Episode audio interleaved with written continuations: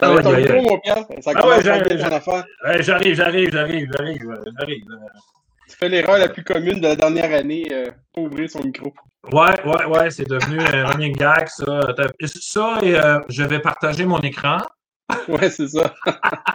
Ça va bien, Marc-André? Ça va super bien, puis toi? Bien sûr, bien sûr, bien sûr. Je suis très motivé ce soir. Ah, moi, je suis euh, dans le tapis. Euh, écoute, euh, on a des invités assez incroyables. On est euh, équipé mur à mur, comme on dit. Et puis, bon, je viens de Ouais. souligner le, le- le sujet de la soirée, la motivation.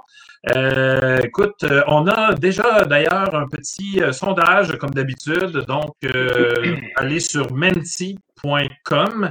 D'après vous, qu'est-ce qui motive le plus les élèves à l'école? Donc, ça peut être le prof, les activités parascolaires, la matière, le lien avec un adulte. Alors, d'après vous, qu'est-ce qui motive le plus les élèves à l'école? Vous répondez et le sondage va euh, s'actualiser au fur et à mesure. Je pense qu'on peut faire plus qu'un choix, Pierre.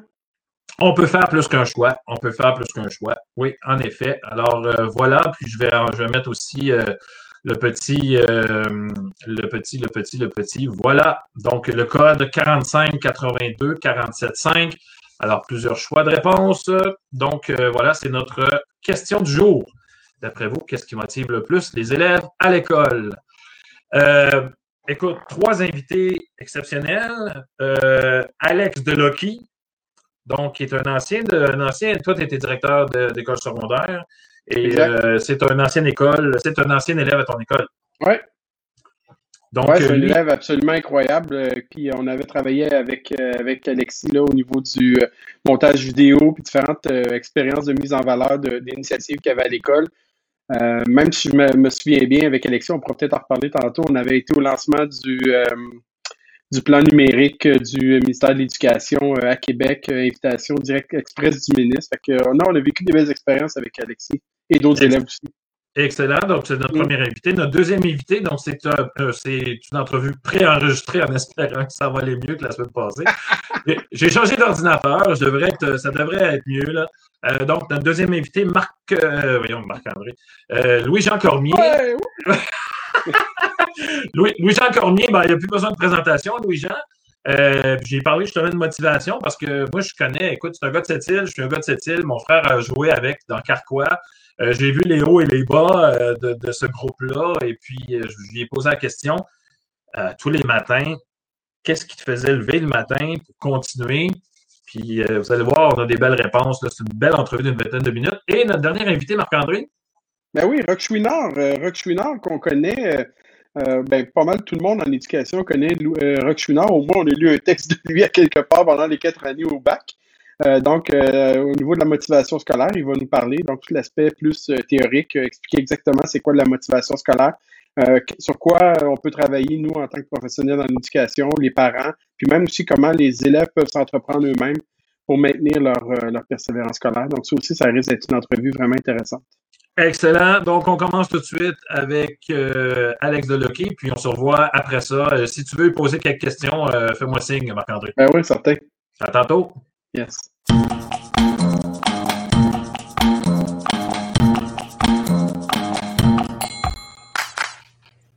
Alex Delocky, euh, ton vrai nom, Alexis Lachance, ça va bien? Ça va bien, toi? Ça va très bien. Là, je vous dois avouer que je suis gêné un peu parce que je suis allé voir les vidéos que tu as faites sur ta chaîne YouTube qui va être en passant dans les liens après la vidéo. Euh, je suis un peu gêné de ma, de ma, de ma vidéo de début, là, de, de, de- Bon. l'intro. T'as fait du bon travail, là. Ben là, ok, là, tu me donneras ton numéro de téléphone, je vais t'envoyer un petit vin, là. ben écoute, on y va avec les moyens qu'on a. euh, je veux dire, si Ben oui. j'avais pas- si j'avais l'expérience que tu as et toutes les connaissances, à un moment donné, en fait, là, euh, j'imagine que je. En fait, ça m'intéresse pas, je veux même pas savoir. Je veux même, je veux même pas devenir expert. Tout le monde est capable de faire ce que je fais. Faut juste que tu sois vraiment patient. Et motivé. Ouais, ouais, c'est sûr. Et motivé. Hey Alexis, euh, écoute, euh, justement, ça vient d'où ça, ce- ce- cette passion pour, euh, pour la vidéo? Écoute, c'est tellement difficile à dire. Je dirais que au début de mon secondaire, quand je revenais de l'école, j'écoutais souvent des vidéos sur YouTube. J'ai comme découvert ce monde-là. Puis rapidement, j'ai commencé de plus en plus à apprécier certains YouTubers pour ce qu'ils faisaient, puis à les envier, comme de vouloir faire ce que eux font. Puis euh, j'ai changé d'école entre secondaire 2 et 3, puis pendant cet été-là, je me suis dit, bon, là, c'est comme un nouveau départ, puis en même temps, pourquoi pas essayer une autre nouvelle chose, puis me lancer dans YouTube. Fait que j'ai parti ma chaîne YouTube de gaming, c'était en 2014, ouais, 2014.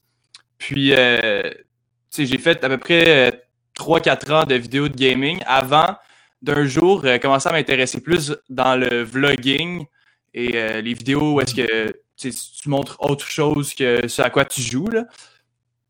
Puis euh, après ça, je me suis lancé là-dedans, puis à, essayer de créer des vlogs avec mes amis, puis à l'école, parce que j'ai eu un directeur justement qui m'a donné l'opportunité de pouvoir filmer à, l'école, fait que c'était super cool. Puis de fil en aiguille, juste en l'essayant puis en faisant de, de l'essai-erreur, ben, je me mm-hmm. suis développé comme une passion pour ça. C'est vraiment quelque chose, tu sais, je suis tombé complètement accro. Là. Je sais pas, j'ai fait combien de vidéos à vie, là, mais je dois être bien au-dessus du 1000, là, je te dirais. OK. Mais là, euh, avant, avant qu'un directeur te donne une chance, est-ce que tes, tes parents t'en ont donné une aussi? Là? Ils t'ont acheté un ticket, ticket de départ. Là. Ben oui, ben oui. Ça a été euh, un gros cadeau là, de ma première caméra. Parce que, tu sais, bon, à un moment donné, c'est beau, là. J'avais, j'avais la, vieille caméra familiale qui était comme une, caméra euh, format de poche, qui filmait un peu tout croche, ça allait vraiment pas bien. J'ai fait ce que j'ai pu avec ça, un moment donné, j'ai, j'ai eu besoin d'aide, puis euh, mes parents m'ont aidé.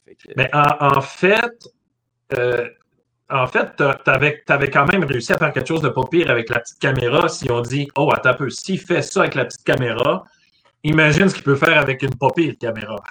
Ouais, il y a ça, puis il y a aussi mes, mes talents pour euh, persévérer et pour essayer d'avoir ce que je veux en en, parlant sans arrêt. ok, t'es un bon. Okay.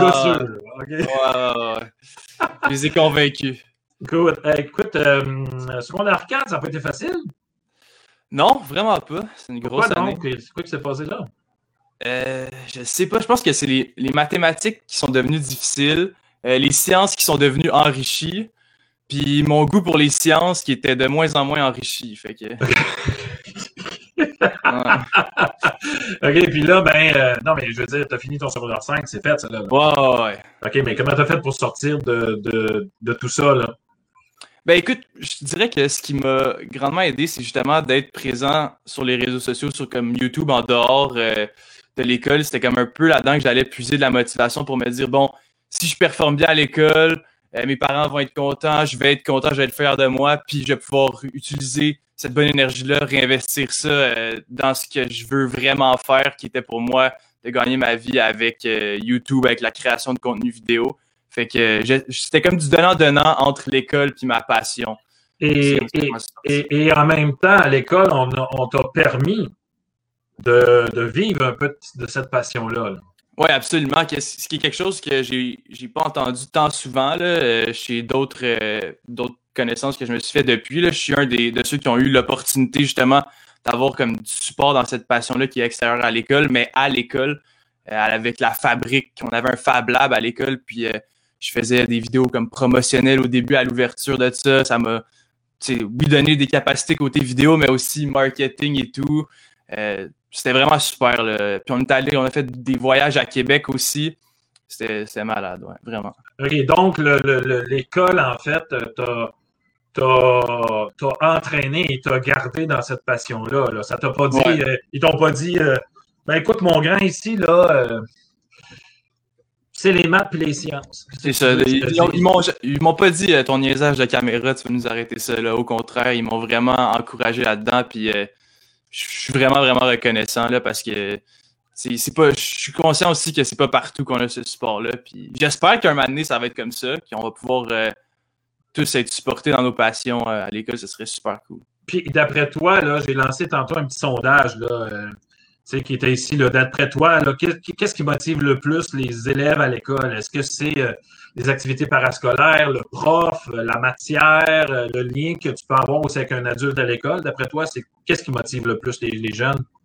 Je pense que ce qui motive le plus les jeunes, il y en a plusieurs qui ne savent pas parce qu'ils ne sont pas tant motivés, mais vraiment d'avoir un, adulte comme Marc-André a été pour moi qui, au lieu de pas trop te parler, puis pas trop savoir ce que tu fais en dehors de l'école, puis juste te concentrer sur ta matière, ben, il, voit ta passion, puis essaie de t'encourager là-dedans, tout en gardant un, un cadre scolaire euh, qui a du sens je pense que c'est vraiment ça qui peut motiver les gens à un autre niveau. C'était-tu comme un peu un donnant-donnant, tu sais, genre, euh, fais donc la vidéo, mais en ligne toi dans tes études? C'était-tu une affaire de même?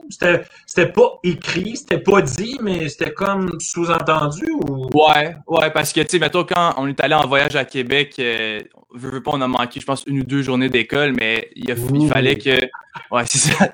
il fallait que, que tu sais, on, on, rattrape nos travaux, puis ils nous avaient bien mis ça au clair, puis tout. Fait que non, non, ah. c'est clair que c'était un sous-entendu. Tu sais, j'étais pas non plus un élève en grande, grande difficulté. Euh, mais euh, c'est ça, j'ai quand même réussi à, maintenir des performances scolaires qui, avaient du sens. Écoutez, écoute, Alex, je vais, je vais envoyer les gens. Il ben, ne faut pas qu'ils partent tout de suite, là, mais on, va envoyer les gens sur ta chaîne YouTube. Puis je vais mettre le lien de cette, vidéo-là. Ça va être ma dernière question. Écoute, tu as, une vidéo qui s'est écrite euh, mon année 2018 fait quand même 4 ans, 3 euh, ans de ça. Là. Euh, mais j'ai été, écoute, euh, tu avais quoi, 17 ans à l'époque? Ouais. OK. Hey, t'en as fait des affaires en 2018? Mm-hmm. Non, non, mais ça n'a juste pas de bon sens, là. Ouais, il, faut, il aurait fallu que je fasse une vidéo pour les autres années aussi parce que j'ai continué sur ce rythme-là. -là, c'est assez fou depuis quelques années. Depuis, c'est vraiment l'année qui a changé beaucoup de choses, là. parce que à force, on dirait que plus tu essaies des choses, plus tu te lances, plus les opportunités s'offrent à toi. Puis c'est comme ça que tu réussis à te bâtir justement une carrière ou du moins commencer à, te bâtir une carrière. Fait que je peux, qu'est-ce que j'ai fait cette année-là? J'ai parti une, entre, une idée d'entreprise. On en a tous quand on est jeune, j'ai l'impression, avec nos amis. Euh, puis on était décidé à se partir une compagnie de production vidéo. finalement, ça n'a pas fonctionné, mais j'ai parti cette entreprise-là finalement avec quelqu'un d'autre, un autre ami, euh, qui est Shaheen, qui est euh, mon partenaire depuis ce temps-là, dans presque tous mes projets. Puis là, on s'est mis à faire des mini-documentaires avec des artistes de la scène québécoise, de la scène montréalaise. Puis après ça, quand j'ai eu 18 ans, on a commencé à aller filmer aussi des soirées dans des bars et tout. Ah, c'était assez fou, là. T'es pas allé avant, là. Non, non, non, je suis pas allé avant. avec la face que j'ai, il me laissait pas rentrer sans me carter, là. Encore aujourd'hui, d'ailleurs. Ouais, encore aujourd'hui. non, mais j'ai aimé ça, ce que tu as dit, là. Tu as voulu partir une entreprise, ça n'a pas marché. Cependant, euh, tu voulais vraiment partir une entreprise. Tu as dit, si ça ne fonctionne pas de, ce, dans ce chemin-là, ben, maintenant, essayer un autre. Exact. Ouais. Ou tu sais, ça a été juste comme de d'être plus ouvert parce que dans la première idée qu'on avait eue, on était plus comme on veut faire ce style de vidéo-là. Mais au début, c'était mieux juste de prendre ce qui s'offre à toi puis de foncer dans toutes les portes. Puis il y en a une qui va finir par ouvrir, puis tu vas peut-être te découvrir une nouvelle passion en plus. Fait que c'est ce que, ce que j'ai fini par faire. OK, donc en fait, euh, tu, tenais, au début, en fait, tu tenais vraiment à ton idée. Tu as dit non, non, non, moi, je suis un gars qui fera faire des vidéos avec de ce style-là. Là, tu t'es aperçu peut-être qu'il n'y avait pas de marché même à l'époque euh, pour, ce genre de vidéo-là. Peut-être pour ça que ça n'a pas marché. On ne sait pas pourquoi non plus. Mais en même temps, là, tu t'es dit, écoute, je prends tout ce qui passe. Puis après ça, quand, quand je me serai fait une bonne base, là, je vais pouvoir un peu plus cheminer vers ce que je veux vraiment. Exactement, ouais. J'ai-tu résumé un peu ta vie comme. 100% C'est exactement ça. Ouais, ouais, ouais. Et Alexis, Alex, Alexis, Alex, c'est la même, personne. Euh, Alex, euh, aujourd'hui, tu vis de quoi, là? Euh, tu vis de tu, fais des vidéos? Ouais, je suis vidéaste, monteur, surtout depuis le début de la pandémie, je dirais 90% de mon temps est dans le montage vidéo parce que je travaille de la maison. Puis ça fait un an que je fais ça à temps plein et que je vis de ça, ouais.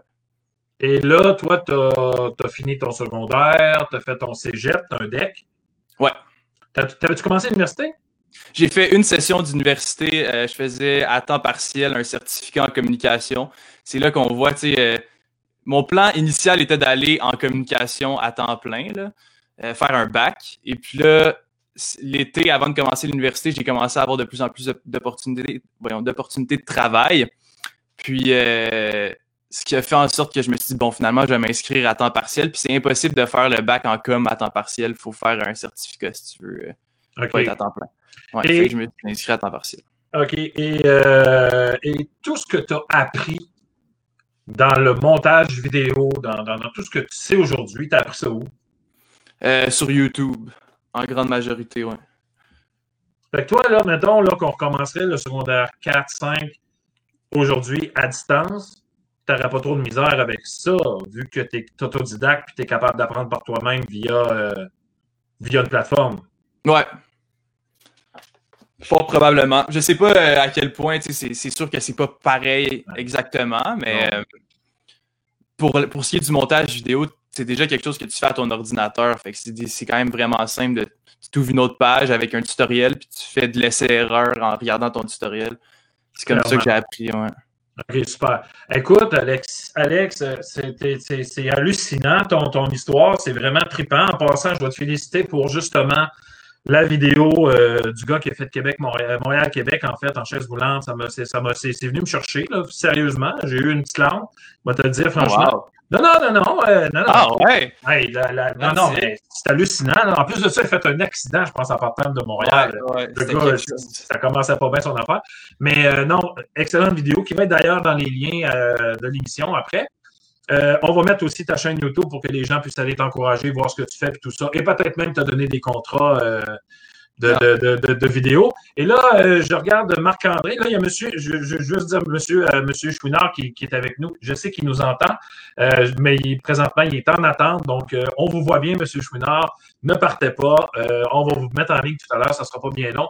Marc-André, tu as des questions de notre, notre, notre ami Alex?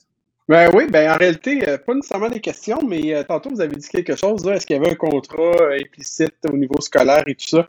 Juste pour mettre les choses en perspective, quand j'ai rencontré Alexis, il était en quatrième secondaire, si ma mémoire bonne. Puis, euh, bon, on avait toute la, la- l'affaire de la fabrique à mettre en valeur, puis aussi des affaires qui se faisaient par les élèves. Tu sais, Alexis, euh, ce qui était fantastique, euh, c'est qu'il avait des compétences de, vidé- de vidéaste, mais aussi, je pense qu'Alexis, c'est quelqu'un qui est capable de, se mettre un... Tu sais, ça prend ça quand tu es derrière la caméra, hein, de te mettre un peu en retrait pour valoriser les autres personnes. Ça, c'est quelque chose qu'on qu'on souligne pas, là, mais Alexis, c'est une force, je pense, chez lui.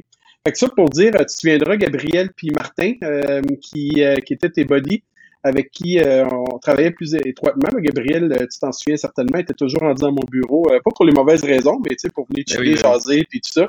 Puis à un moment donné, elle dit, tu sais, pour les vidéos, là, faudrait que tu demandes à Alexis. C'est qui ça, Alexis? Tu sais, ah oui, tu le connais, tu- en y voyant la face, il va te revenir.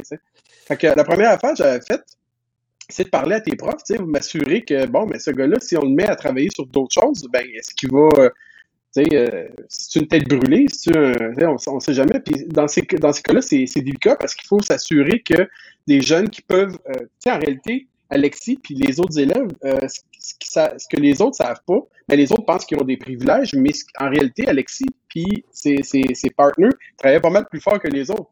Parce que, tu sais, ils faisaient du montage de soir, euh, des fois, il manquait des cours, puis il fallait qu'il rattrape ça. Fait qu'en réalité, c'était pas des, des, privilèges, euh, il était occupé, puis il fallait qu'il euh, fallait qu'il euh, qu'il livre la marchandise. tu sais. Fait qu'il y- avait toute cette question-là. Fait que non, Alexis, ça a été des beaux souvenirs, puis effectivement, on a gardé contact. On se parle pas fréquemment, mais on a gardé un certain contact. Puis moi, moi, ce que j'ai aimé aussi, ce que tu as dit tantôt, c'est quand tu as dit, je vais, je vais le lire, quand, plus tu te lances, plus les opportunités s'offrent à toi. Je pense que ça, c'est quelque chose qu'il faut qu'on retienne parce que je je suis pas certain que c'est quelque chose qu'on a compris en éducation. Euh, ni de la part des professionnels, ni de la part des élèves, de- de- d'aller chercher des opportunités puis de semer, euh, de, de lancer les lignes à l'eau. Euh, c'est quelque chose qu'Alexis a été capable de faire. Moi, je suis super fier quand je vois qu'il est capable de poursuivre euh, ses rêves puis de poursuivre euh, une carrière dans ce qui, ce qui aime, euh, de, de jumeler la, la, la, la passion puis la carrière. Fait que chapeau, Alex. Puis ce qui, ce qui est le plus drôle dans tout ça, c'est que ma propre fille, ma plus jeune, euh, elle tripe sur ce qu'il fait. Tu sais. Ah, tu connais Alexis Lachance? Euh, ouais. c'est comme. Yeah, tu connais Paul McCartney? Euh, ouais. wow, wow, wow, on n'est pas encore rendu là, là, quand même. Peut-être un jour. Je suis content de voir ça. C'est super le fun. Hey, beaucoup. hey, Alexis, Alexis, on a, on a une question du public. Est-ce que Alexis avec les filles? Écoutez, si vous allez retourner voir mes photos du secondaire, vous allez avoir la réponse. Pas ben, ben. Je veux pas être plate, mais tu te ressembles pas mal encore. euh. Non, mais non! non, il y a eu une évolution, il y a ça. eu une évolution. Ouais, non, mais il y a eu une évolution. En tout cas, j'aime ça me dire ça pour me réconforter. Hey Alex, euh, ben en fait, pour faire du pouce sur ce que Marc-André a dit, quand on s'est vu, nous autres, on s'est vu en pré-entrevue, toi et moi, je t'ai dit bravo pour justement la vidéo du gars qui a fait euh, Montréal-Québec. Tu as dit, ouais, mais le gars, il est hot quand même. Il a fait Montréal-Québec. Oui, il peut être hot. Mais comme Marc-André a dit, tu l'as mis en valeur. Tu as été capable de, trouver des belles images. En tout cas, c'est magnifique ce que tu fais. Continue, Alexis, puis on va te suivre. Euh, puis si toutefois, là, tu as le goût de faire ma vidéo de début, euh, je viens de pas. Hein? ouais. On regardera ça. hey, merci beaucoup, Alexis. Puis écoute, bonne chance dans ce que tu fais. Continue, lâche pas. Ben, merci beaucoup à vous, c'est super Salut. Salut Alexis, lâche pas. Bye. Non, mais c'est assez incroyable euh, ce que ce gars-là peut faire. Euh, c'est euh, magnifique. Un bon kid. Hey, on revient avec notre petit sondage. Donc, d'après vous, qu'est-ce qui motive le plus les élèves à l'école? Donc, est-ce que c'est le prof, le lien, la matière, les, les, activités parascolaires ou un lien qu'on peut avoir avec un adulte? Donc, vous pouvez choisir, je pense, plus d'une réponse. Alors, euh, allez-y, allez-y, euh, votez, c'est tout le long de l'émission et on ne lâche pas. Euh, donc, Marc-André, on passe maintenant à l'entrevue avec Louis-Jean Cormier. Et c'est une entrevue préenregistrée. Là, il faut que ça fonctionne. oh, oh. c'est là mais... ça les dents. Non, mais j'y vais, j'y vais avec la même, la même façon que la, semaine passée, sauf que là, j'ai changé d'ordi, ça devrait fonctionner. Puis là, je ne peux pas passer de petites affaires en dessous pendant l'émission. Je pense à toutes mes les affaires. Donc, euh, on se retrouve après cette entrevue-là euh, dans une vingtaine de minutes. Alors, à tantôt. Yes. N'hésitez pas à aller visiter ludoka.ca pour soumettre le nom d'un jeune ou d'un pédagogue. Cliquez sur Sortie de classe et remplissez les formulaires. Allez profiter de nos promotions dans notre boutique et allez lire nos derniers billets de blog. Abonnez-vous à l'infolettre et suivez-nous sur les différents médias sociaux afin de ne rien manquer.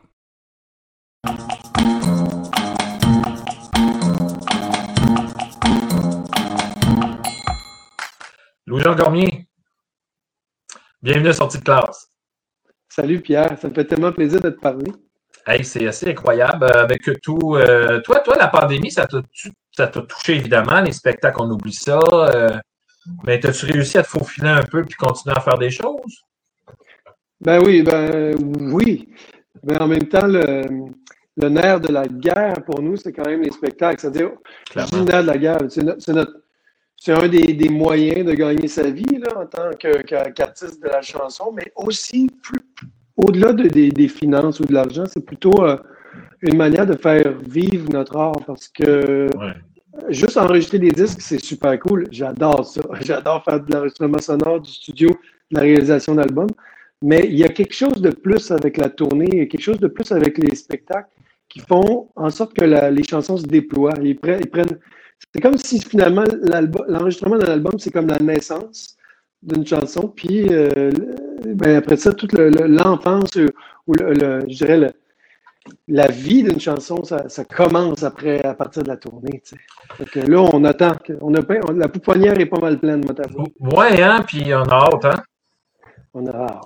On a Mais je, suis très privilégié, je le dis de même. je, suis très chanceux parce qu'avec le au fil du temps, j'ai écrit beaucoup de chansons pour mes projets personnels, autant que pour d'autres gens, puis j'ai un catalogue de chansons. Donc, les gens peut-être ne comprennent pas, mais les, les, artisans de la chanson, contrairement peut-être aux, humoristes ou à, d'autres euh, sphères d'activité à l'intérieur de la culture, on est, euh, on, on est des ayants droit. que nos chansons continuent à jouer à la radio, nos chansons continuent à jouer dans des radios euh, câblées, des, des, des, Stingrays de ce monde ou des radios satellites, etc. On fait des, des sous là-dessus.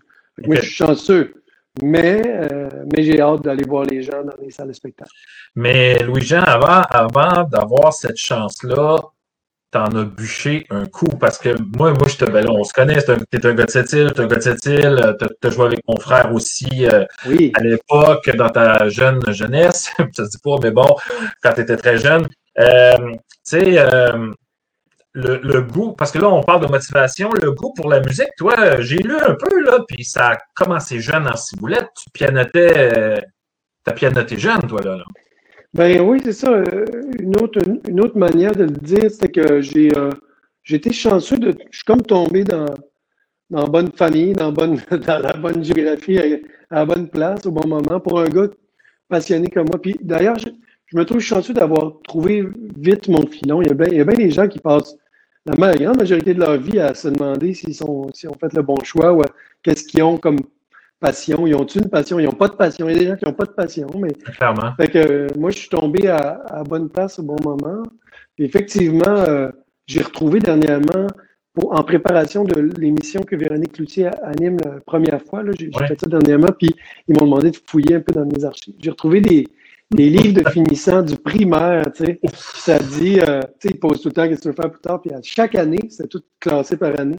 À chaque année, c'est euh, je veux être le leader d'un band, je veux chanter, je veux réaliser des albums, tu sais, c'est comme, c'était tout le temps. C'était clair dans ta tête, comme ça?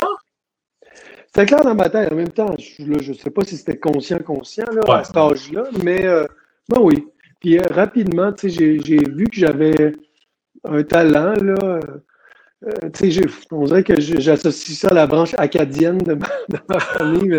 les Acadiens, ils jouent de la musique, ils ne savent pas trop pourquoi, mais c'est ça, puis ben, il va tout seul. j'ai cette, facilité-là qui est comme un peu invisible, qui n'est pas nécessairement euh, académique ou qui est intangible, mais qui fait en sorte que je comprends la musique rapidement. Puis j'ai eu la chance d'avoir une famille qui était aussi très impliqué au niveau académique. Oui, puis qui baignait dans la musique. Ton père euh, il aimait le chant aussi, le, classique beaucoup. Ta mère vient de Petite-Vallée, coucou. Allô, la terre. Oui, c'est ça. Donc, elle était très, très chanson. Donc, j'ai une famille, c'est ça, qui, qui, pigeait autant dans la, la chanson, euh, la, chanson en général que, la, que les, les œuvres de musique classique. Euh, puis ils m'ont laissé aussi, je dois dire qu'ils ont ils ont été assez ouverts d'esprit, parce que faut savoir aussi que, bon, mon père est décédé, mais qui était d'une génération, tu sais, né en 1934, euh, ma mère en, 1945, 45, qui une génération un peu au-dessus des parents cool de mes chums. puis, euh, ça aurait pu être la fameuse phrase euh, faudrait que tu trouves un vrai métier, tu sais, puis tout Clairement. oh oui. Mais donc, non, non, ils m'ont fait confiance, ils m'ont dit, vas-y. Euh, tu as, fait partie de, beaucoup de groupes avant de, avant faire ton, ton, solo, ton chemin solo. Il y a eu Carquois, il y a eu Calambeau, il y a eu Carquois encore. Euh, j'ai lu, là. Tu, me dis si je me trompe. Ben, ben, écoute, ben, écoute euh, moi, on n'a pas de recherchiste, là. On n'est pas à l'émission de Véronique Cloutier, là. Elle doit avoir, avoir du monde, elle, en tout cas. Est-ce que est-ce que ça a, ça a sûrement pas toujours été facile de travailler en groupe comme ça? Absolument pas. Euh, il y a, euh, en groupe, il y a quelque chose qui doit s'installer qui est un peu de l'ordre de, d'une micro-société d'une certaine manière. il y a des gens qui vont être plus leaders que d'autres. Il y en a d'autres qui vont accepter d'être un petit peu plus, euh, pas subordonnés, mais d'être dans, l'ombre. dis-moi, dis-moi quoi faire, je vais le faire. Genre, ou euh, quand j'aurai la chance de passer une idée, je vais la passer. Puis, Oui, on essaye d'être démocratique. Oui, euh, mettons, je vais parler principalement pour Carquois parce que les autres, les autres époques, en fait, les autres groupes, ça s'est passé dans des époques où c'était peut-être un petit peu moins professionnel ou c'est un petit peu plus flou. Mais dans, dans, les années de actives de Carquois, on, on, a, on a toujours gardé un petit peu de des deux, c'est-à-dire autant un, désir d'être très démocratique qu'un désir d'accepter que quelqu'un prenne euh, la direction de telle affaire ou qu'on sache, tu sais, les gars savaient très bien que François Lafontaine, le claviériste, et moi-même, on était quand même un petit peu comme des, des comètes, ça y allait vite, ça allait plus vite, un peu, c'est qu'on avait beaucoup d'eau au moulin. Ouais. ça pouvait créer des tensions, tu sais, comme pour les autres créateurs, dont Julien Sago, qui est, qui est un excellent créateur, mais qui n'a peut-être pas la même rapidité d'exécution que nous ça, ça créait des débalancements, mais je pense que le secret dans tout ça, c'est le dialogue. C'est dans n'importe quelle. Puis, est-ce que c'est arrivé à l'occasion que tu regardais le groupe et tu dis. Tu sais, il y, a un adage qui dit euh, seul on va plus vite, mais euh, ensemble on va plus loin, mais de temps en temps, euh, tu aurais peut-être aimé aller plus vite, puis sûrement que tu aurais été plus loin si tu avais été tout seul. Parce que, tu sais, maintenant, tu te regardes le groupe, tu fais comme ça, il ne marchera jamais, cette patente-là.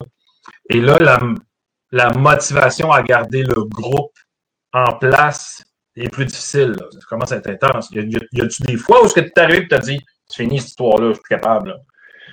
Ben, tellement souvent, puis c'est de plus, mais en fait, je dirais que c'est euh, souvent dans les débuts, en fait, parce que dans les débuts, c'est euh, du développement, c'est du, du, jus de bras pas mal plus que, que juste de la, simple création ou juste récolter, tu sais, euh, s'asseoir sur ses lauriers ou récolter un peu la gloire de tout ça. Donc, c'est vraiment là que ça se passe. Puis si, si euh, il y a du sable dans l'engrenage dès le départ, c'est très rare qu'un groupe va, traverser les années. Tu sais. Il faut qu'il y ait une espèce de jello qui pogne assez rapidement. Euh, dans les moments où finalement on ne fait pas une scène, puis qu'on perd de l'argent, puis on, s'endette, etc. C'est dans ces moments-là. Après ça, ben, on dirait qu'il y a une pente plus douce, euh, où il y aurait peut-être, je sais pas, une période plus douce après, où là, tu commences à vraiment vivre de ça, puis que là, tu fais de la tournée. Mais cette période-là amène une autre période qui va être celle du surmenage, par exemple, ou de... Donc, avec Carquois, c'est ça qui s'est passé. On était rendu qu'on dilapidait la plupart de nos profits qu'on faisait ici au Québec dans des tournées européennes, dans des tournées un peu à l'autre bout du monde. Puis on pressait le citron, puis on était brûlés, puis on avait tous des jeunes enfants à la maison. Il y, a une espèce de convergence qui fait en sorte qu'un année, c'est devenu glissant. Mais avant tout ça, mon Dieu, qu'on a été euh, persévérant, puis on s'est pas posé, on se posait même pas de questions. On était, on était une équipe, puis on savait, on avait un but commun, puis on allait là. À partir de ce moment-là, si je ramène un peu à ce que tu as dit dans, dans, le début de ta question, c'est que le, désir de partir en solo, euh, pour moi, n'était pas nécessairement un désir de, se débarrasser de quelque chose, plus que ça faisait partie de certaines réflexions que j'avais euh, euh, au niveau identitaire, peut-être même surtout quand tu penses à, mettons, le, j'allais dire big picture, j'aime pas ça dire ça, mais bon, le big picture du show business, mm-hmm. c'est des fois très difficile d'identifier un groupe. C'est plus difficile d'identifier un groupe qu'un individu. Tu sais. Mm-hmm. il, y a, certains groupes, dont U2, où on pourrait, mettons, croiser le batteur dans la rue, on ne saurait même pas si c'est lui. Bon, peut-être pas U2, mais mettons le bassiste de Coldplay, ça se pourrait qu'on ne le reconnaisse pas. Pas clairement. Tandis que le chanteur, on le reconnaît plus. Donc, il y a, cette, vision-là de ah la, commercialisation de. Puis, puis moi, un moment donné, je me suis dit, ce qui a fait un peu pencher un peu en faveur de le développement d'une carrière solo, c'était ça. C'est que j'ai toujours aimé la stratégie à travers la commercialisation d'une carrière artistique. J'aimais ça faire ça avec Sandy Boutin dans le temps, le gérant de Carquois. Autant que quand je suis parti en solo, je voulais voir ce que ça faisait comme différence. Zébulon, Marc Derry, euh, ah c'est ce genre d'affaires-là. Euh, ben, j'ai compris rapidement aussi que c'était c'était un chemin qui était peut-être un petit peu plus facile. Puis là, ça revient carrément à ce que tu disais tantôt. Parce que je suis seul, c'est un petit peu plus facile de se faufiler. Ouais. moins de. Tu sais, avec Carquois, encore une fois, les prises de décision étaient très démocratiques. Donc, ça faisait en sorte que des fois, on refusait des choses que moi, en solo, j'aurais peut-être accepté. OK. Bien, tantôt, tu disais, on ne se posait pas de questions, c'était clair dans notre tête, on se levait le matin. Jamais tu as eu de doute? Pas vraiment.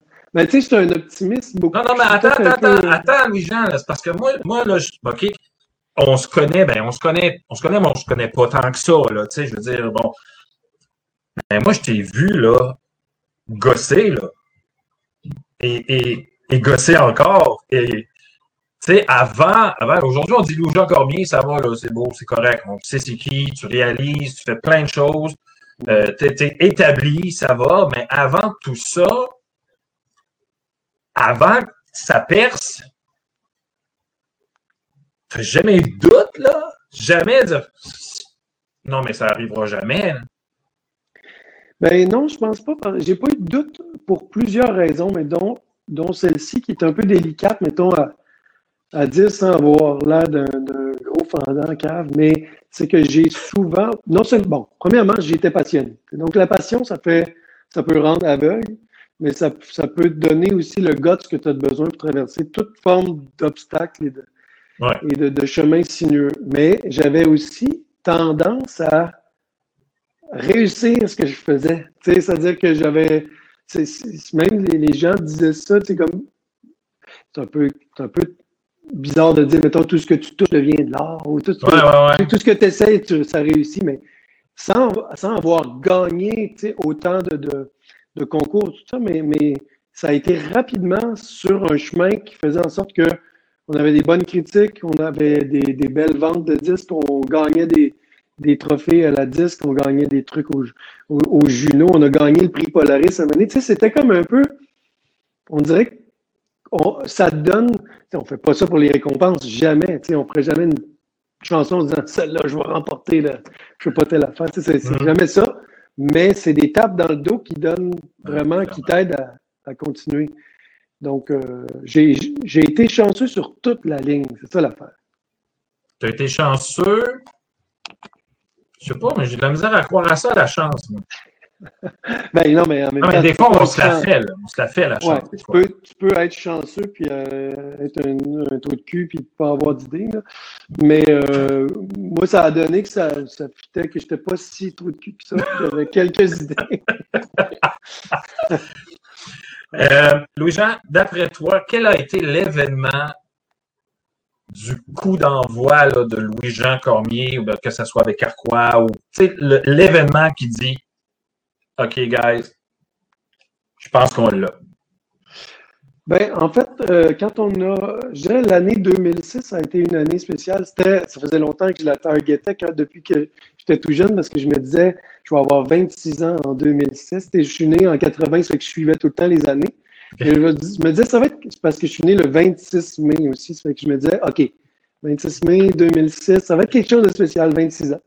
Puis effectivement, ça a été une grosse année parce qu'on a, juste en amont, on a enregistré un album qui s'appelait Les tremblements s'immobilisent, qui est un peu comme finalement notre vrai premier, parce que pour nous, le premier, tout premier de Carquois qui s'appelle Le Pensionnat des Établis, c'était un, ramassis de tonnes de, plein d'époques qui, qui menait un petit peu nulle part puis partout en même temps.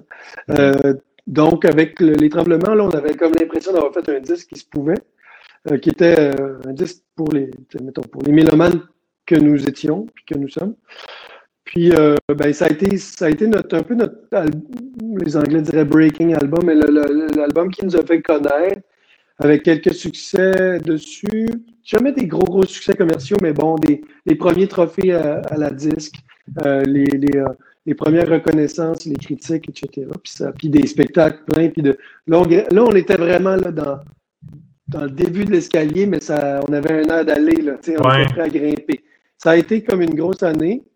L'arrivée de ma fille Camille en même temps dans cette année-là, c'était comme une espèce de euh, beaucoup d'adrénaline, beaucoup d'émotions. Puis après ça, ça a été vraiment ça a été notre coup d'envoi. Puis je dirais que le, ce qui a suivi était comme mené un peu par cette impulsion-là de l'année 2006 puis de l'arrivée de, cet album-là.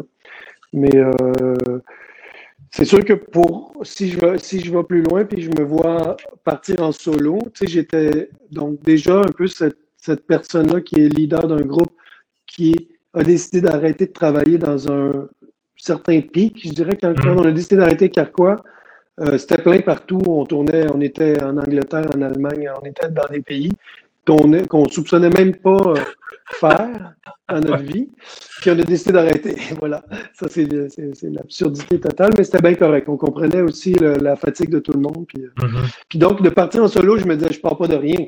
Mais j'avais même pas prévu, là, tu me le dis si je parle trop, mais j'avais pas prévu euh, sortir un disque solo. C'était, je composais plein de chansons pour pour mes amis, pour quiconque. Je pensais à Ariane Moffat, à Marie-Pierre, Arthur, à du monde comme ça. finalement, je suis comme tombé en amour avec ces chansons-là, très égoïstement. Puis j'ai décidé de faire un disque solo. Puis je dirais que le coup d'envoi de ce disque-là, contrairement à ce que les gens peuvent penser, ça n'a pas été mon apparition comme coach à la voix. Plus que juste en amont, c'est la, sortie de ce disque-là, la création de la carrière solo. Il y a une soirée en particulier où j'étais tout seul chez nous, dans ma maison à Laval, puis j'ai créé mon compte Facebook, tu sais, euh, Louis-Jean Cormier, là, mettons officiel. Ta page Facebook. ma page Facebook, ça, ça, a fait une espèce de, de boom. J'ai reçu plein, plein de commentaires. Puis je me suis dit, ah, cool, ok, c'est cool. Finalement, ces gens-là ne connaissaient pas encore mes chansons. Donc, on a sorti le disque, puis il y a eu comme une espèce de buzz parce que les, je pense que les gens, justement, étaient contents de, d'avoir quelque chose. les, fans de Carquois étaient comme contents d'avoir quelque chose à se mettre sous la dent qui était un peu de, la même lignée. Mm-hmm. Puis, euh, puis on était disque d'or. C'est ça que les gens peut-être peuvent oublier, c'est qu'on était disque d'or à, la disque. Euh, on était, j'ai été couronné, c'est probablement le gala de la disque où j'ai gagné le plus d'affaires. Puis ça, c'était avant d'être coach à la voix. Donc, tu sais, c'est. Mais c'est sûr qu'on ne peut pas passer sous silence l'idée de se retrouver à je sais pas combien de jours par semaine, mais dont le dimanche soir, à heure de grande écoute, devant 2-3 millions de personnes. Parce que dans, à cette époque-là aussi, de la voix, euh, c'était des grosses codes d'écoute. C'était vraiment, il y avait, peut-être moins de Netflix. Hein. Ouais, c'était clairement. Puis là, nous autres, avec sortie de classe en ligne, on est en train de, de pulvériser des. euh, Exactement, c'est ça. des, des records. Ouais, la voix, c'est la petite bière pour nous autres. Ouais. Oui, oui, c'est ça, j'espère bien. Vous méritez mieux.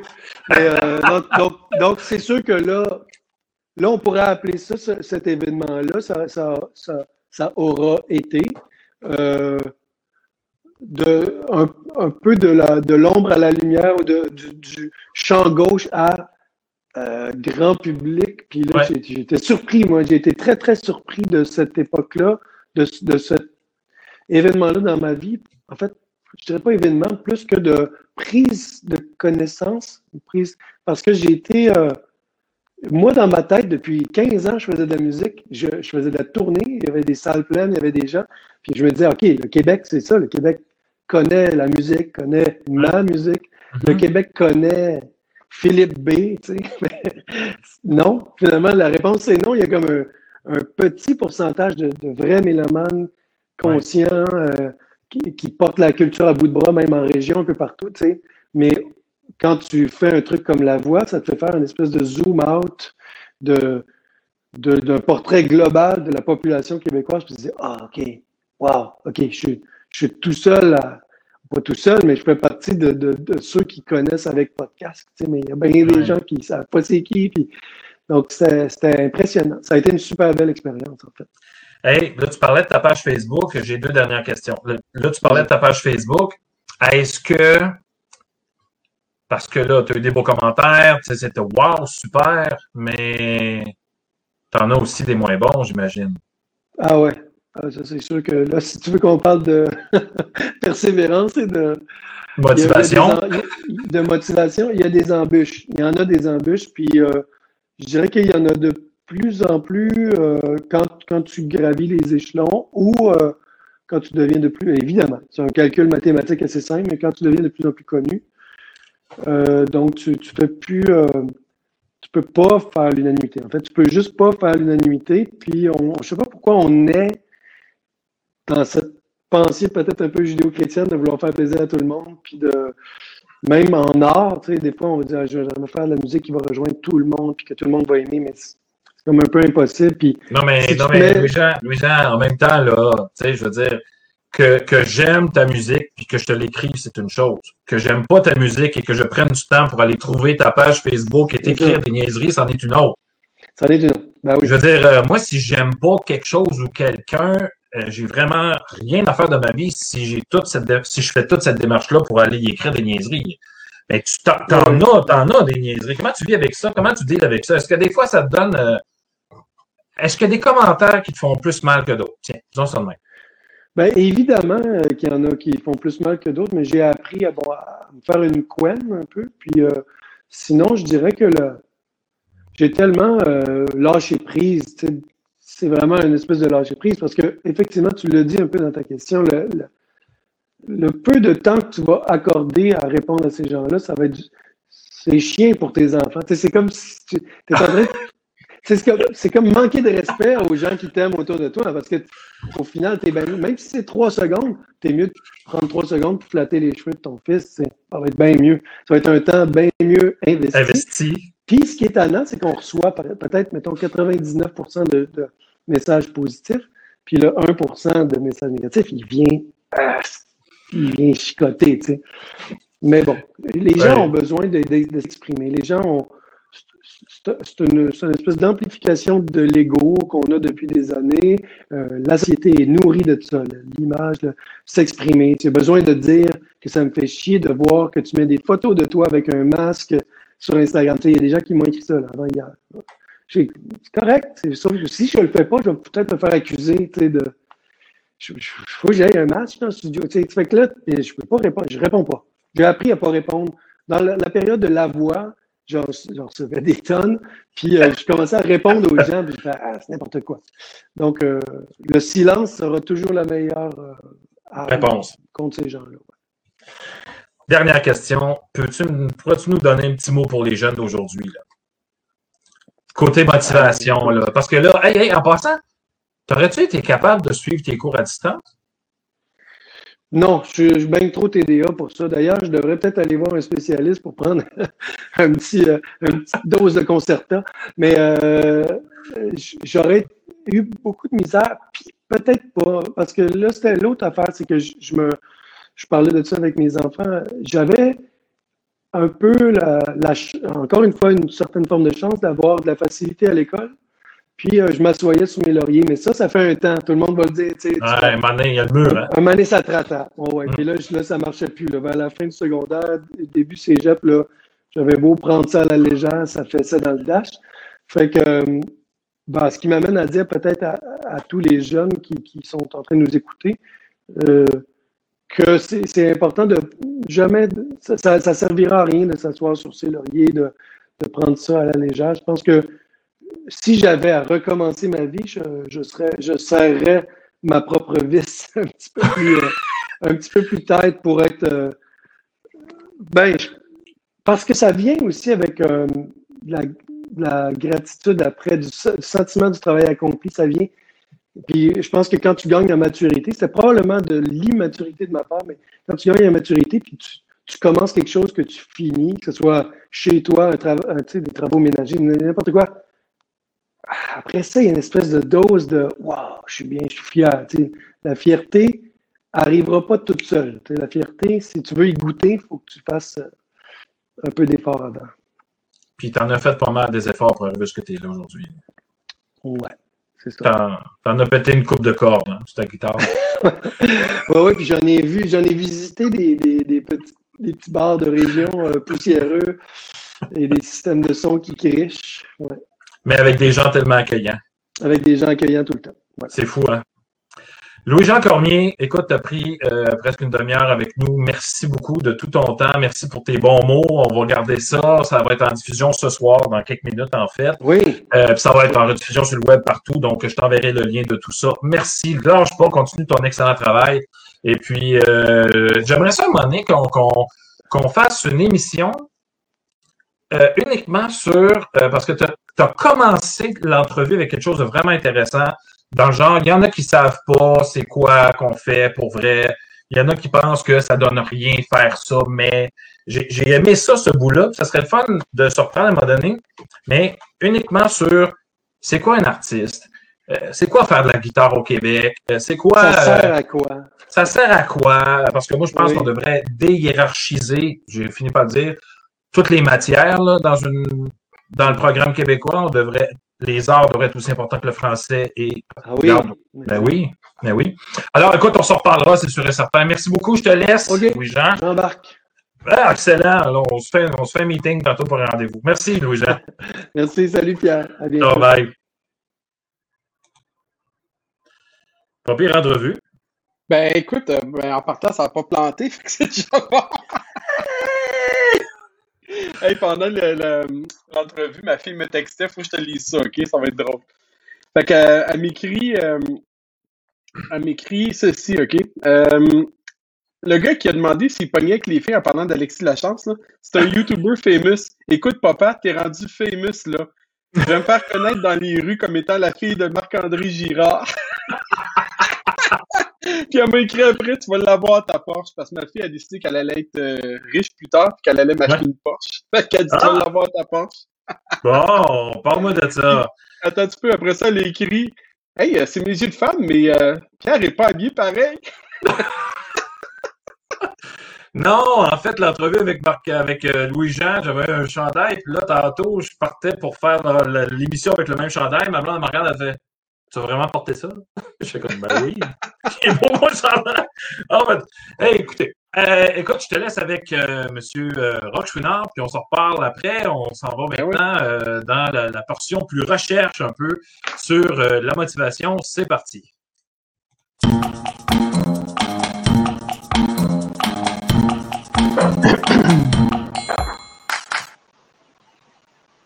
Monsieur Chouinard, Oui, bonsoir. merci d'être avec nous. Ça fait plaisir. Ça me fait, c'est la première fois qu'on se rencontre, ça me fait plaisir de vous rencontrer, parce que comme je disais en début d'émission, je ne sais pas si vous étiez là, mais je disais à Pierre que euh, tout le monde au bac, au bac a lu au moins un, texte de, de, de Chouinard sur la motivation. Parce que, bon, mon bac, je l'ai fini, euh, ça fait 21 ans, et puis je me souviens très bien d'avoir lu vos textes à ce moment-là. Puis de, de, je me souviens très bien, quand on parlait de motivation, on parlait de vos travaux. Fait que ça, pour moi, ça me fait très plaisir de vous rencontrer. Donc, euh, bienvenue, vous êtes toujours à l'Université de Montréal? Vous êtes euh, prof à l'Université de Montréal? Euh, je, suis, euh, je suis à la retraite depuis janvier dernier. OK, félicitations. pas cette année, l'autre année avant. Ben oui, mais ça ne fait pas grosse différence parce que j'ai le sentiment, puis ma femme me dit ça aussi tous les jours, j'ai le sentiment de travailler autant qu'avant. Fait que ouais. C'est ça. Est-ce que vous avez pris votre, votre, retraite au bon moment? Qu'est-ce qui se passe depuis trois mois après votre retraite? Vous avez dû dire Bon, mais je suis parti juste à temps. Ben, pas vraiment, parce que même si je suis à la retraite, je continue à donner des cours. J'aime ça enseigner. Ça me motive d'enseigner. Ça fait ouais. que l'an passé, ben, je donnais des cours quand, euh, quand tout a planté finalement. Puis cette année, encore là, cette semaine, euh, janvier, février, mars, avril, je donne trois, trois cours par semaine.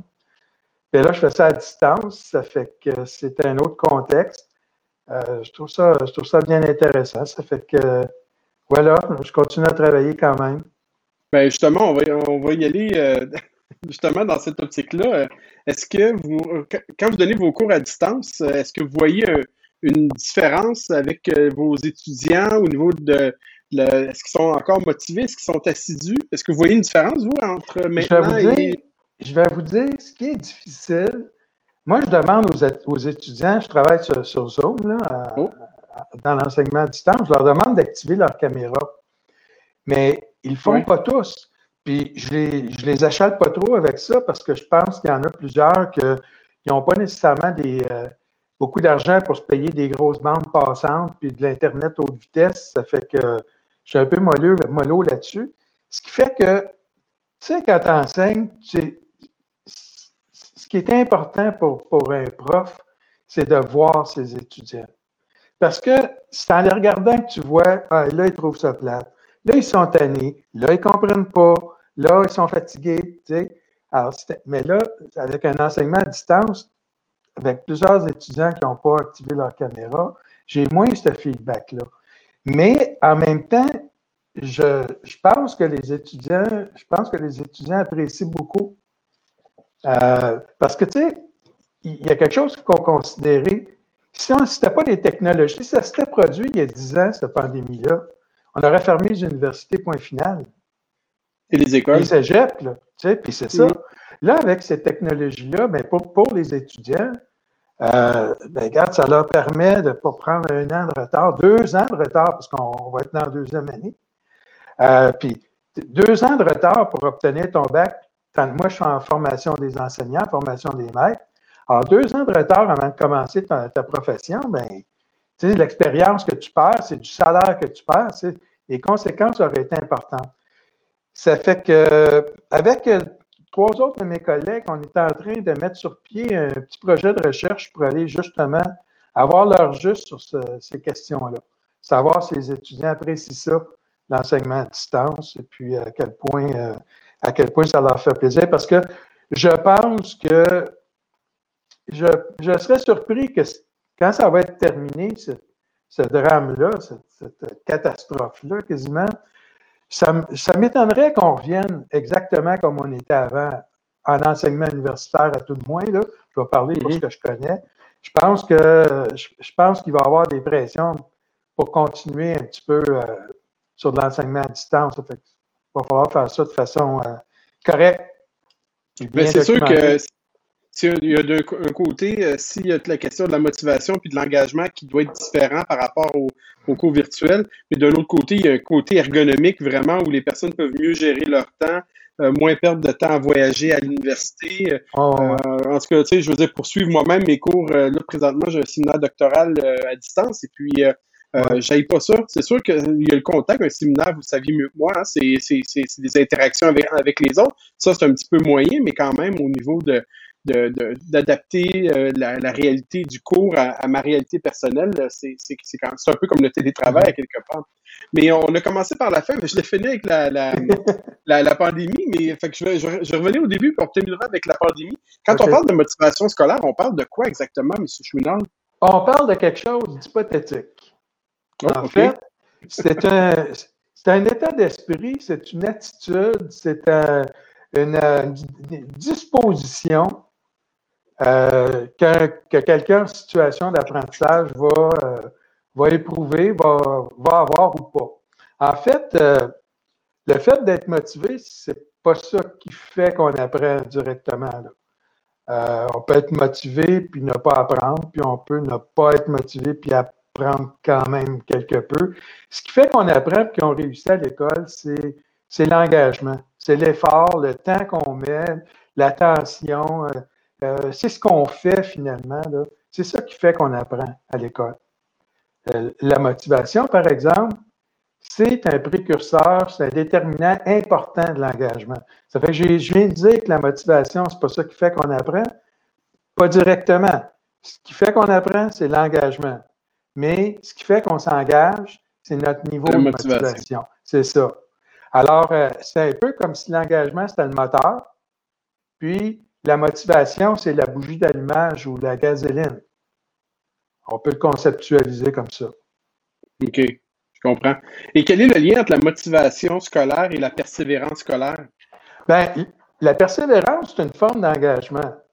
Je veux dire, euh, si tu fais des études, euh, j'ai compris, vous aviez un séminaire euh, doctoral, fait que vous êtes rendu très loin dans le cheminement, dans un cheminement scolaire ou un, cheminement universitaire. C'est un marqueur de motivation, c'est un marqueur d'engagement, ça, en fait.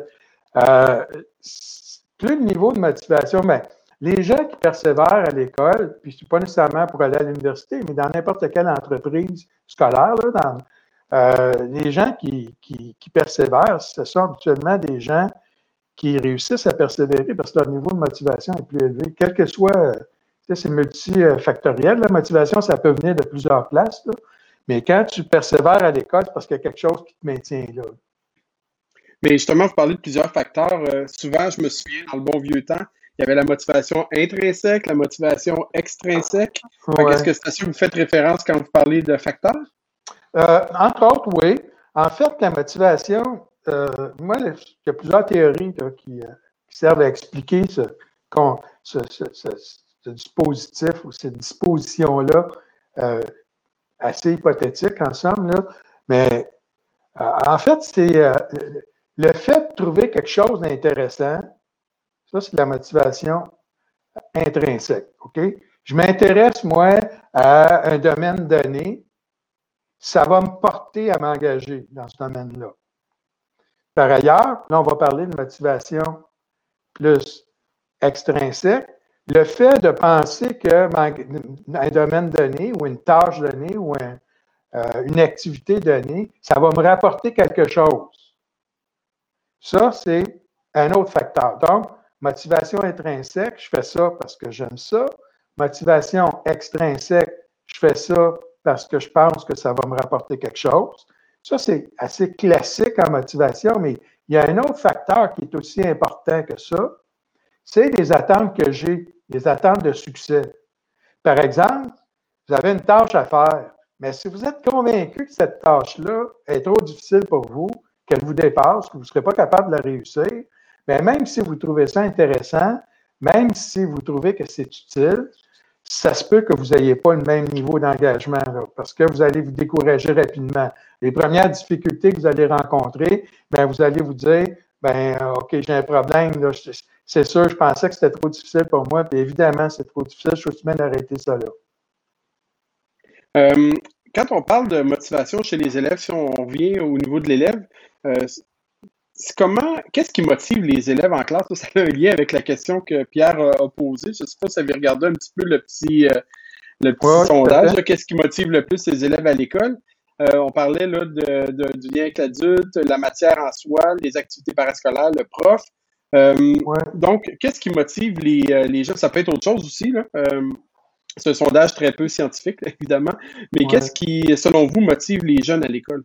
Bien, votre graphique il est pas mal intéressant, les résultats que vous avez obtenus, parce que si on parle de la motivation dans la classe, là, ben, c'est sûr que la relation avec le prof, c'est un aspect important. C'est un aspect presque fondamental. Euh, je veux dire, c'est vrai au primaire, ça, puis c'est vrai au secondaire, c'est vrai à tous les niveaux. La relation qu'on a avec le prof, tu sais, tu as des profs qui vont chercher ton intérêt, qui sont capables de te rendre leur contenu intéressant, pertinent, t'accroches, t'aimes ça, tu trouves ça super intéressant, motivant. C'est sûr que c'est sûr que les profs ont une grande importance.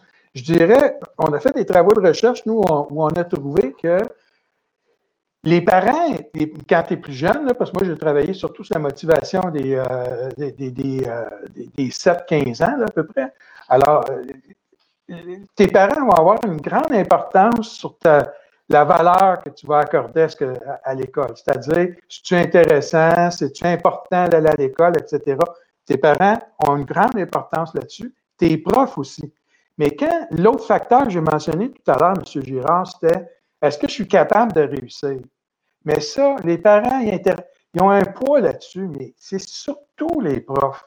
Quand on, moi, ma mère a beau me dire que tu es capable de réussir en mathématiques, mais si je vois dans les yeux de mes profs de maths année après année qui considèrent que je ne serai jamais capable de refaire quoi que ce soit en mathématiques, regarde, je sais que ma mère, elle m'aime bien, là, elle dit ça pour être fine, puis que mes profs, eux autres, c'est des experts du domaine des mathématiques ils vont avoir un poids, ils vont avoir une importance. Ça fait que c'est certain que euh, l'impact de l'enseignant, c'est un impact important. N'est pas le seul impact à l'école. Il y a toute la vie de l'école aussi qui. Mais l'effet, ce qu'on appelle l'effet classe, ce qui se passe dans la classe, par rapport pour ce qui est de la motivation pour les matières données, bien, les profs sont, euh, sont vraiment des, euh, des acteurs, des agents absolument importants. Euh, tantôt, là, vous venez de parler de réussite, puis la, perspective de réussite euh, est motivante en soi. Je ne sais pas si vous avez entendu l'entrevue avec Louis-Jean Cormier tantôt, où est-ce qu'il parlait, là, je vais regarder mes notes, là, euh, il, il, se questionnait à savoir est-ce que la motivation cause la réussite ou c'est la réussite qui crée la motivation? Ah, les deux s'influencent. Oui. C'est-à-dire que si tu as un niveau de motivation je vais dire ça comme ça, tu as un niveau de motivation assez élevé. Tu t'engages par rapport à une tâche donnée à l'école. Tu t'engages dans cette tâche-là. Tu penses que c'est tu vas, tu vas avoir du plaisir à la faire, la tâche, que c'est utile, puis que c'est à ta portée, que tu es capable de réussir ça. Tu vas, tu vas, vas t'engager un maximum dans cette tâche-là.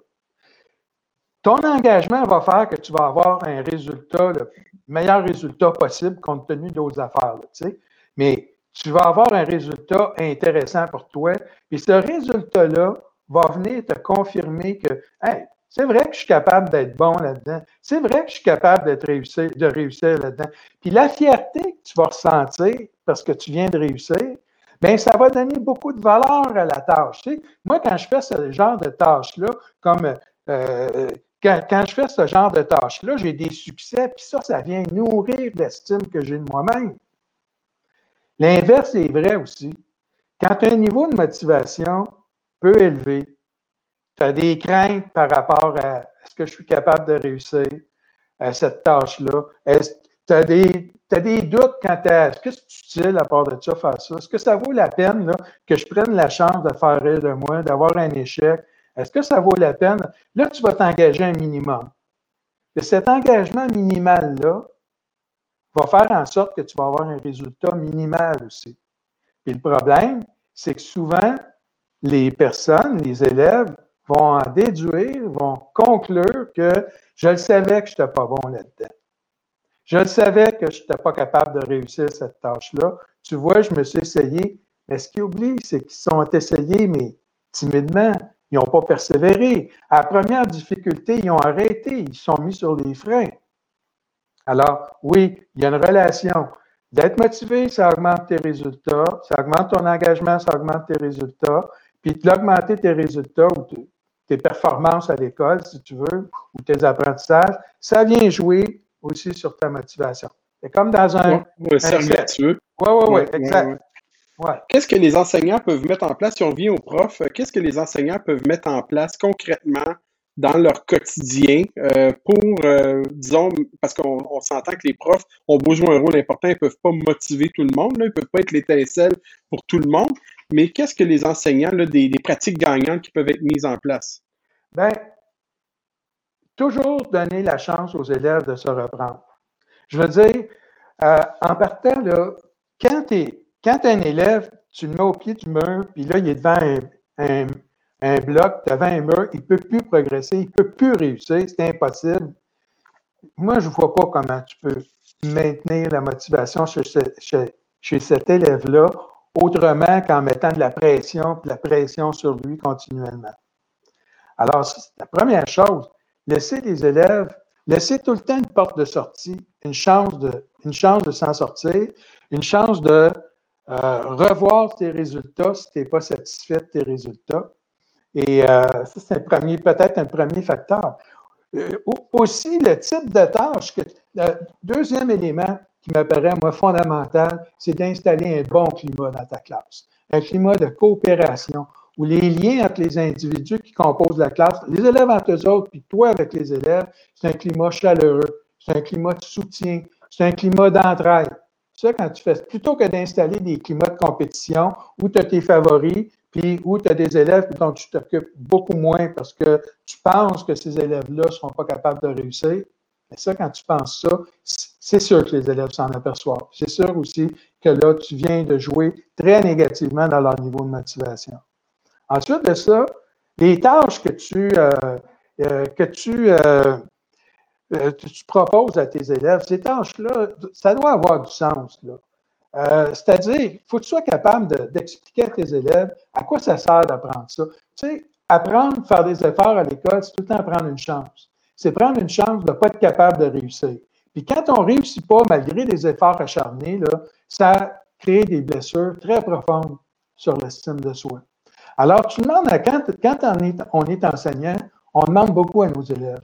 On leur demande de prendre des chances, de faire rire d'eux autres, d'être déçus, d'être, euh, d'avoir des échecs, d'avoir des, des, problèmes. Il faut être capable de leur expliquer, regarde, le jeu en vaut la chandelle. Voilà ce que ça rapporte, voilà ce que ça donne. Leur faire voir l'intérêt qu'il y a à s'engager dans les activités d'apprentissage. Leur faire vivre des victoires aussi, à quelque part. Et un, un élève, tu sais, tu ne peux pas être bon dans toutes les matières. Là, on va, on va sortir de la, juste de la classe. C'est rare que quelqu'un est bon dans toutes les matières. Toutes, les matières qu'on voit à l'école. Mais si tu rencontres des succès dans certaines activités scolaires, ça peut être ton parascolaire, ça peut être l'éducation physique, ça peut être les arts, ça peut être français, ça peut être n'importe quoi. Ce qu'il faut éviter, c'est que tu as un élève qui s'en va à l'école, puis dans sa semaine d'école, lui, il n'a aucune espèce de nourriture pour la fierté là-dedans. Ça, c'est un problème. Puis votre intervenant, là, le, premier tout à l'heure, je n'ai pas retenu son nom. Là, Alexis. Alexis, ben c'est ça qu'il rapportait. Là. Il était, il, ce gars-là, là, il aurait bien pu décrocher de l'école, mais il restait à l'école pourquoi? Il restait à l'école parce qu'à l'école, il a rencontré un, du monde qui ont cru en lui, qui l'ont soutenu, puis il a, été capable de réaliser des activités à l'école, euh, même s'il n'y avait pas énormément de problèmes en classe, là, mais c'est une question de fierté. Les êtres humains, on a besoin d'être fiers de nous autres. C'est dans notre ADN, ça. Puis si tu es à l'école, puis tu n'es jamais fier de ce que tu fais, puis au contraire, même tu es à l'école, puis tu es tout le temps honteux de ce que tu fais, mais il n'y a pas personne de saint d'esprit qui va vouloir rester dans un environnement comme ça. Ça n'a pas de bon sens. Il faut que les enfants vivent des succès à l'école. Ils ne sont pas obligés de réussir tout. Ne sont pas obligés de réussir tout, tout le temps, mais il faut qu'il y ait des épisodes. il faut qu'un enfant soit capable de dire, un enfant ou un ado soit capable de dire, moi, cette semaine à l'école, il m'est arrivé quelque chose. Ça, c'était positif. J'ai vécu du positif. Euh, quand on, là, on a parlé des enseignants beaucoup. Vous avez fait un petit euh, crochet par, euh, je vous dirais, l'école aussi, à l'extérieur de la classe. Fait que je n'y reviendrai pas parce que c'était ma prochaine question. Vous m'avez pris de, de tant mieux. maintenant, au-delà du scolaire, si on parle des parents, on en a parlé tantôt et puis nos deux invités avant vous en ont parlé. Louis-Jean Cormier expliquait là, que dans sa maison, il y avait toujours du musical, y avait un soutien dans, dans, ses choix, euh, je dirais ses choix de carrière, même s'il était peut-être un petit peu jeune. Alexis Lachance a dit aussi que ses parents lui avaient procuré le premier matériel, qui était peut-être pas de grande qualité, mais qui lui a permis de développer euh, certaines aptitudes puis de pousser un peu plus dans des passions. Donc, on voit que le rôle des parents est important. Donc, euh, est-ce que vous avez quelque chose de plus précis là-dessus? Autant pour les enseignants que pour les parents, soutenir la motivation, ce n'est pas toujours facile. Pour les parents, je vous dirais en premier, c'est de communiquer des attentes de succès positives à l'enfant, à votre enfant. Mais c'est souvent compris comme je te demande d'être parmi les meilleurs. Moi, j'ai travaillé souvent avec des parents, des parents qui me disaient ça. Moi, mon gars, ma fille, je ne demande rien de plus à l'école que d'être parmi les meilleurs. Mais là. Rien de plus, c'est bon? Ben, je n'en demande pas plus. Mais c'est pas ça, mais c'est pas ça mettre. C'est pas ça mettre la barre haute. Mettre la barre haute, c'est euh, une, première chose qu'un parent ne devrait jamais faire, c'est comparer les enfants entre eux autres. Euh, moi, quand un parent vient devant son enfant me dit euh, sa grande sœur en français, ça va bien, elle n'a pas de misère, mais lui, il en arrache. Là, on ne joue pas, on joue pas le bon jeu là, pour soutenir la motivation. Mettre la barre haute, c'est en fonction d'où l'enfant part. En comparant l'enfant avec lui-même, en aidant l'enfant à se fixer des défis, à se fixer des objectifs par rapport à la fréquentation scolaire, par rapport à son comportement à l'école, par rapport à ses résultats, mais ses résultats pas par rapport à la moyenne d'un groupe, ses résultats par rapport à ses propres résultats antérieurs. Première chose. Euh,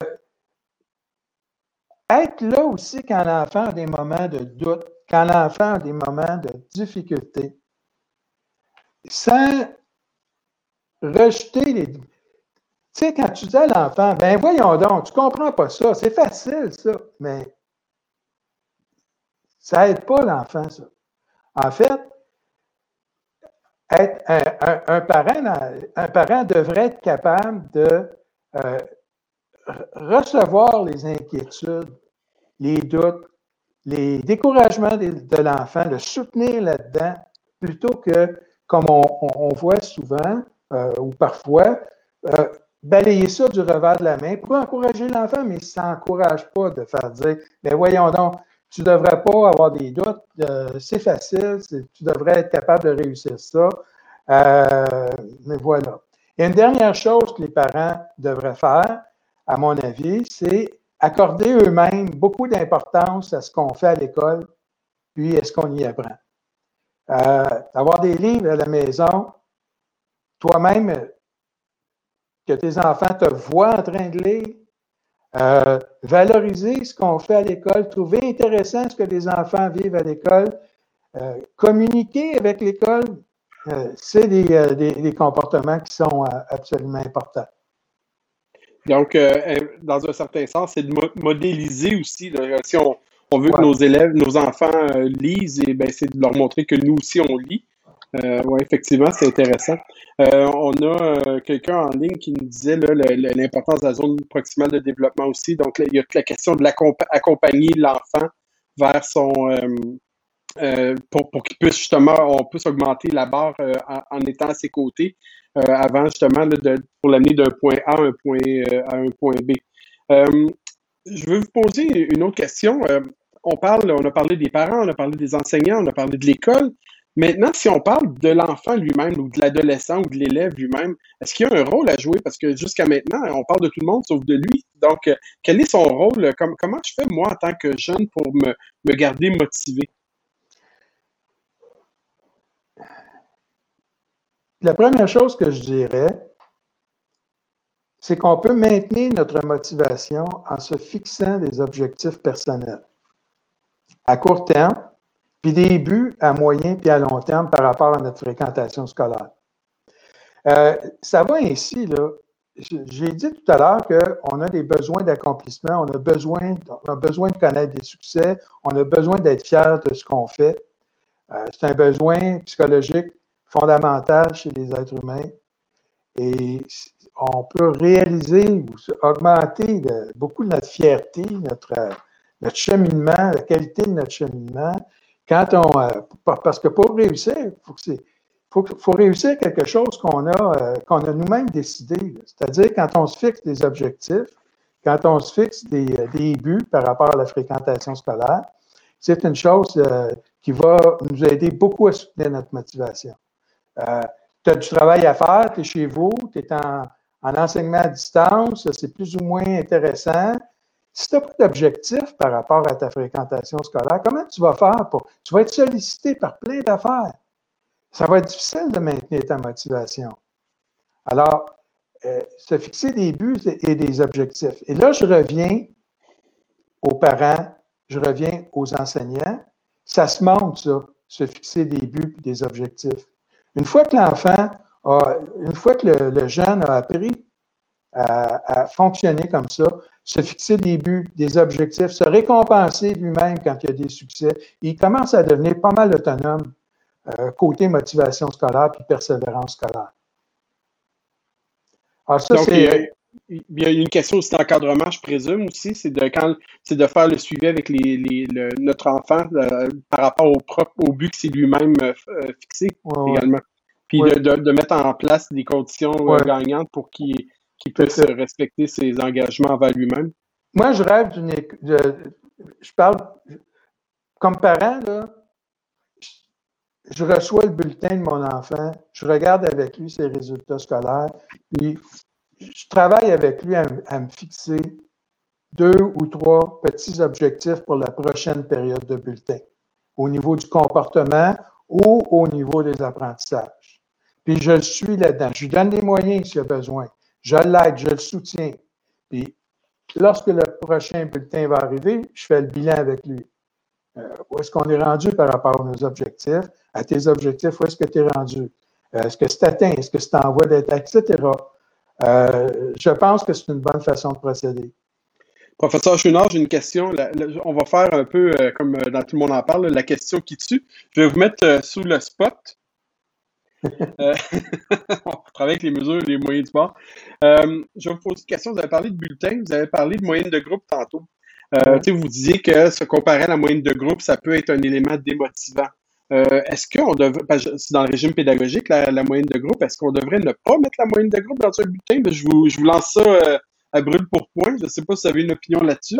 Euh, on devrait plutôt pas la mettre. Ouais, je moi, je m'ennuierais pas trop de la moyenne de groupe. Je comprends que ça peut être intéressant, par exemple, tu, tu veux savoir où l'enfant se situe dans une perspective normative. C'est le problème, c'est quand ça prend toute la place. C'est qu'à un moment donné, tu tu réussis, c'est parce que tu es tout le temps en fonction de la réussite des autres. Ça ne marche pas. C'est pas ça réussir. Réussir, c'est atteindre nos propres objectifs. Réussir, c'est faire des progrès. Ben, un enfant là, qui a fait ça de progrès, même s'il n'est pas le meilleur de la classe, pour moi, là, il a plus appris puis il a plus réussi. que l'autre qui a fait ça de progrès, mais que lui, il, il part tellement en avance dans le milieu scolaire pour toutes sortes de raisons que lui, lui ou elle, elle vit sur son air d'aller. Non, c'est pas ça. Alors, c'est la conception qu'on a de la réussite. Puis la moyenne, elle véhicule une conception normative. C'est-à-dire, on essaye de, on, de classer les élèves du, euh, des, bons et des moins bons. si tu es en haut de la moyenne, euh, la, la, moyenne, ça ne démotive pas nécessairement. Ceux qui, sont au-dessus de la moyenne ne sont pas nécessairement démotivés pour, par ça. Euh, ils perdent un petit peu peut-être des, amis à l'école, mais ça, c'est autre chose. Euh, la moyenne, ça décourage ceux qui sont en bas de la moyenne. Oui, forcément. Et forcément, tu as moitié que en bas de la médiane, tu as au moins la moitié du monde qui est en bas de ça. oui. C'est un problème. Effectivement.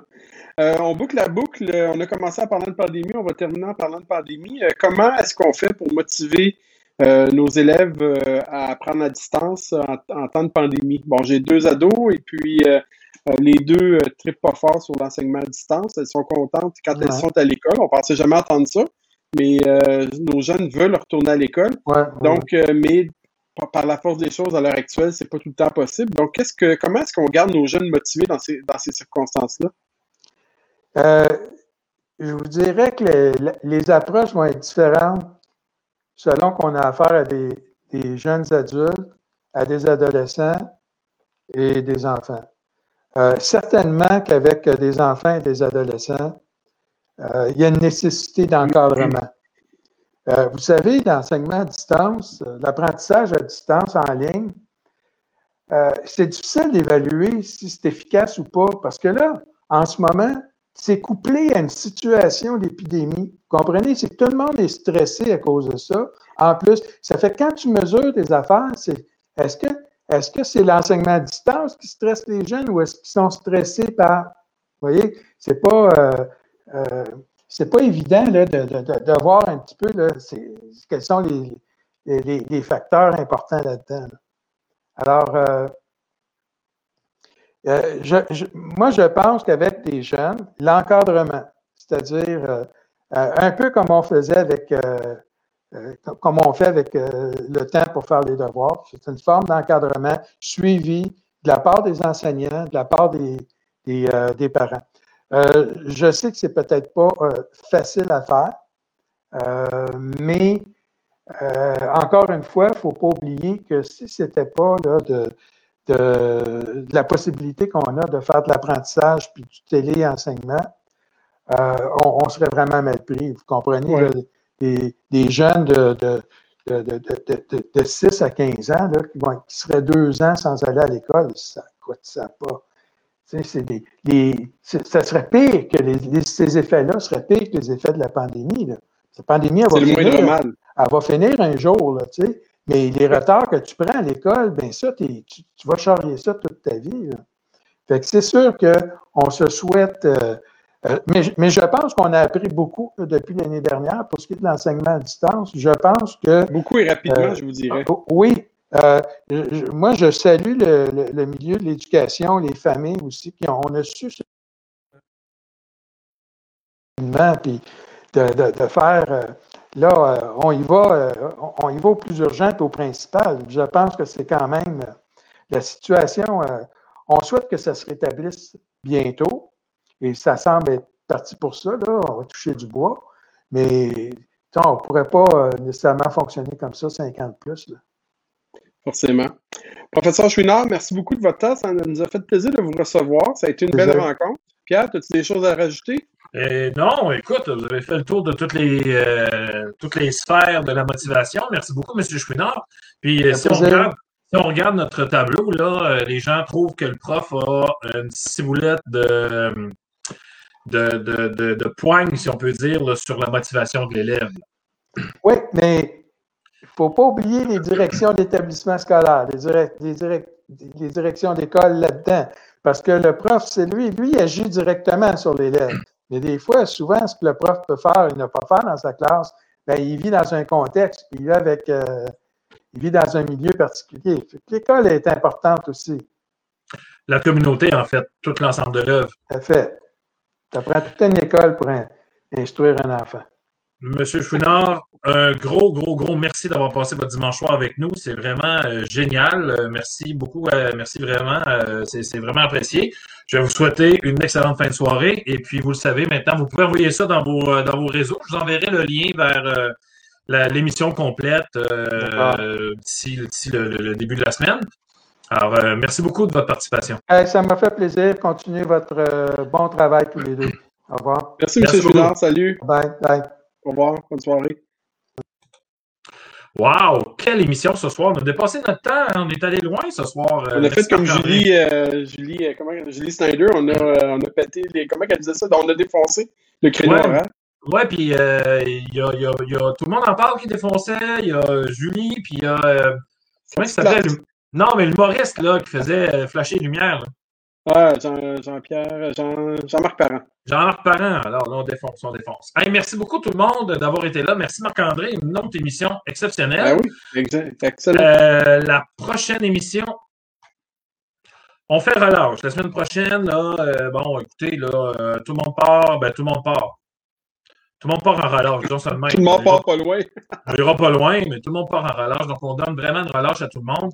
On donne une relâche aussi au retour de la relâche. On s'entend là-dessus. Et on revient. Euh, je peux déjà donner le nom d'une invitée spéciale. Elle a ramé pendant 129 jours et j'ai nommé. Seul. Seul. seul. Mylène Paquette? Mylène Paquette va venir nous jaser euh, dans la semaine, ben, à cette émission-là, le 14 mars. Merci beaucoup, Marc-André, de ta participation encore ce soir. Ce fut un plaisir. Réciproquement. Bye. Bonne, bonne relâche à tout le monde. Merci tout le monde. Ciao.